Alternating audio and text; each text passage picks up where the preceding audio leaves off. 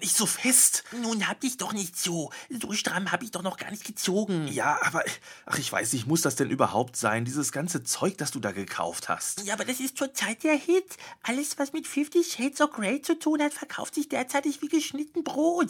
Es wäre völlig Wahnsinn, wenn du mit deinem Podcast nicht auch auf diesen Zug aufspringen würdest. Aber was soll das denn bringen, wenn du mich jetzt hier an diesen Stuhl mit einem Seil festbindest? Ja, das sind diese Fesselspiele, wie in diesem Film halt. Und alles, was mit dem Film zu tun hat. Ja, ja, verkauft sich wie geschnitten Brot, ist klar.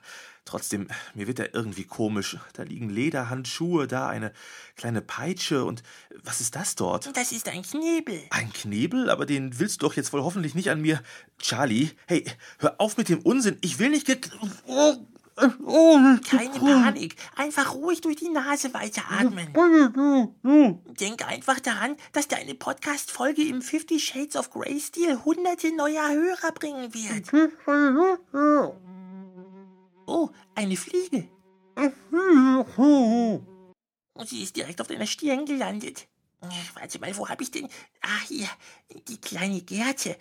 Will doch mal sehen, ob ich sie damit erwische. Und. Oh, daneben. Entschuldigung.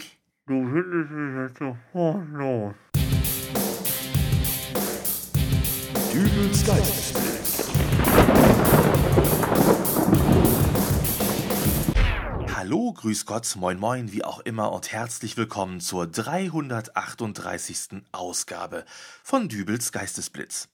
Charlie habe ich jetzt gerade eben erstmal ähm, weggeschickt. Ich glaube, dieses Fifty Shades of Grey Zeugs, das brauche ich nicht unbedingt. Aber äh, ist euch das auch aufgefallen? Schläge scheinen wieder in zu sein. Zum einen beim Freizeitvergnügen vieler begeisterter Kinogänger und äh, zum anderen beim Papst. Der hat ja auch kürzlich erst noch gesagt, dass es vollkommen okay wäre, Kinder zu schlagen, wenn man es mit Würde täte. Beim Papst bedeutet das übrigens nicht ins Gesicht. Also, das ist schon sehr würdevoll. Ja, dann zählen wir jetzt mal durch. Eins. Zwei. Cornelius. Drei. Sehr schön. Ich stelle also fest, wir sind vollzählig.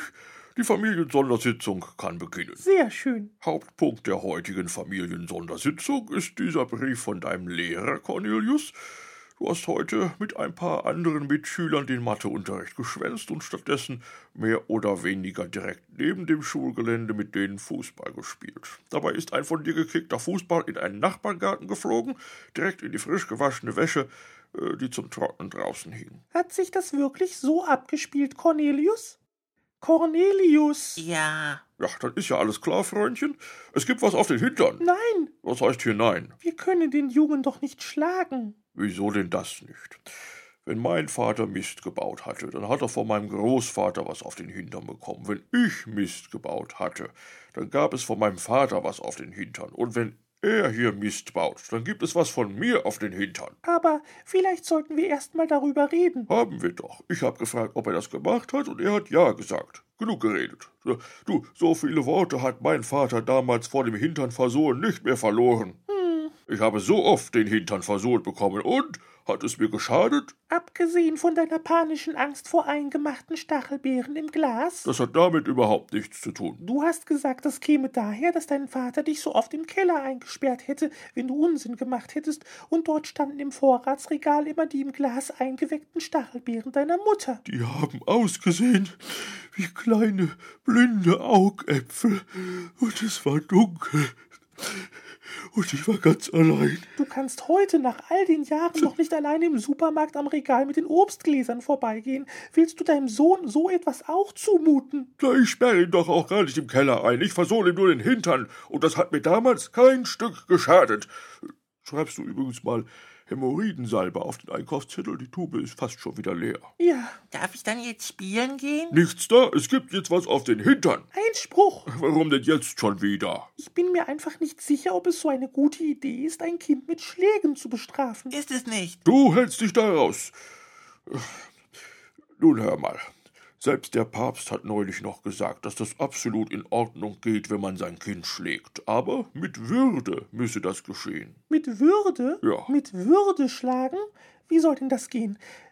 Bei der Beerdigung vom ehemaligen Bundespräsidenten Richard von Weizsäcker neulich haben Sie im Fernsehen gesagt, es wäre eine sehr würdevolle Trauerfeier gewesen. Ja, äh, und? Wenn du unseren Sohn jetzt würdevoll schlägst, muss ich dann erst Kerzen anzünden und während du prügelst auf einer Orgel spielen oder. So ein Unsinn. Oder meint der Papst mit Würde so etwas wie die Würde eines Amtes?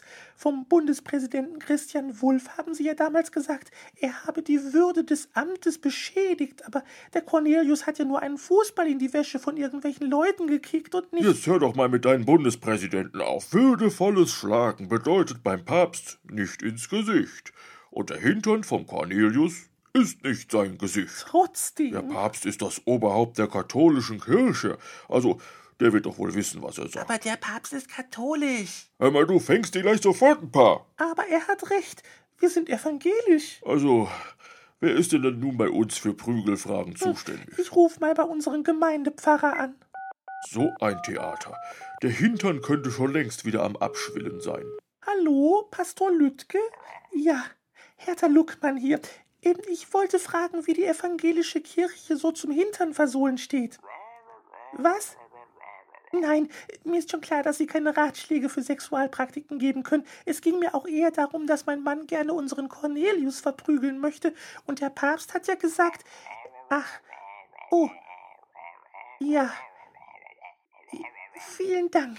Was sagt er? Er sagt, der Cornelius hätte den Ball in seinen Garten geschossen. Der Ball wäre total dreckig gewesen und sämtliche weißen Hemden, die seine Frau zum Trocknen aufgehängt hatte, hätten neu gewaschen werden müssen. Teilweise wüssten sie noch nicht mal, ob die Flecken überhaupt wieder rausgingen. Ach. Und er sagt, die evangelische Kirche würde in diesem Falle empfehlen, den Jungen windelweich zu prügeln. Aber irgendwie finde ich das trotzdem nicht. Egal. Wir haben jetzt lange genug herumdiskutiert. Cornelius, komm her.